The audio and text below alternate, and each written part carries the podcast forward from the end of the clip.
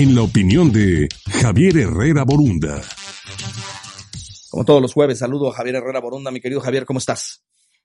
Buenos días, Luis. Un gusto saludarte a ti y a todo tu auditorio como todos los jueves. Bienvenidos a la nueva normalidad. Ante la experiencia internacional, pensar que México es inmune a la pandemia es irreal. Palabras como aislamiento, distanciamiento social y cuarentena serán los temas en boga durante los siguientes días. El COVID-19 sorprendió a la humanidad. Hemos visto cómo los gobiernos en todo el mundo han activado protocolos para proteger a sus ciudadanos. Medidas que claro son restrictivas, pero lo rápido de la propagación las vuelve muy necesarias para salvar vidas. China en estos momentos ha logrado contener la propagación del virus y en el próximo mes pronostica la aplicación de una vacuna basada en vectores virales que ha mostrado eficiencia en la fase experimental.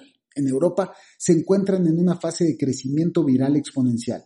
Fuimos testigos de cómo en Italia y España los casos pasaron de 100 a 1000 y de 1000 a 4000 en pocos días. Mientras tanto, en América Latina nos enfrentamos a una encrucijada. Tenemos un escenario incierto.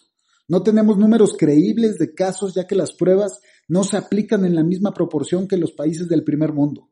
Estamos a ciegas, por decirlo en otras palabras. Lo cierto es que la OMS ha declarado que los países aún tenemos la capacidad de cambiar el curso de la pandemia. En México, tal parece que la acción la están tomando en la sociedad civil. La experiencia que vivimos hace 11 años con la fiebre porcina nos ha preparado como sociedad para ser resilientes. Espero que el gobierno pronto asuma ese rol con más convicción. Pero el objeto de este comentario no es señalar las carencias, es dar esperanza. Tal y como fue declarado esta semana por el director de la OMS, este coronavirus presenta una amenaza sin precedentes, pero también es una ocasión sin precedentes para unirnos. A esto yo le agrego, en estos días no olvidemos para qué vivimos y para quién vivimos. Vivimos para la familia, Vivimos por nuestros hijos, vivimos por nuestra felicidad y para disfrutar. Disfruten las risas, las experiencias compartidas, valoren la oportunidad de estar unidos. Tal vez en un futuro cercano recordaremos esta etapa del distanciamiento social como el momento en que más nos acercamos con los seres queridos. Los invito a que así sea y que sean responsables.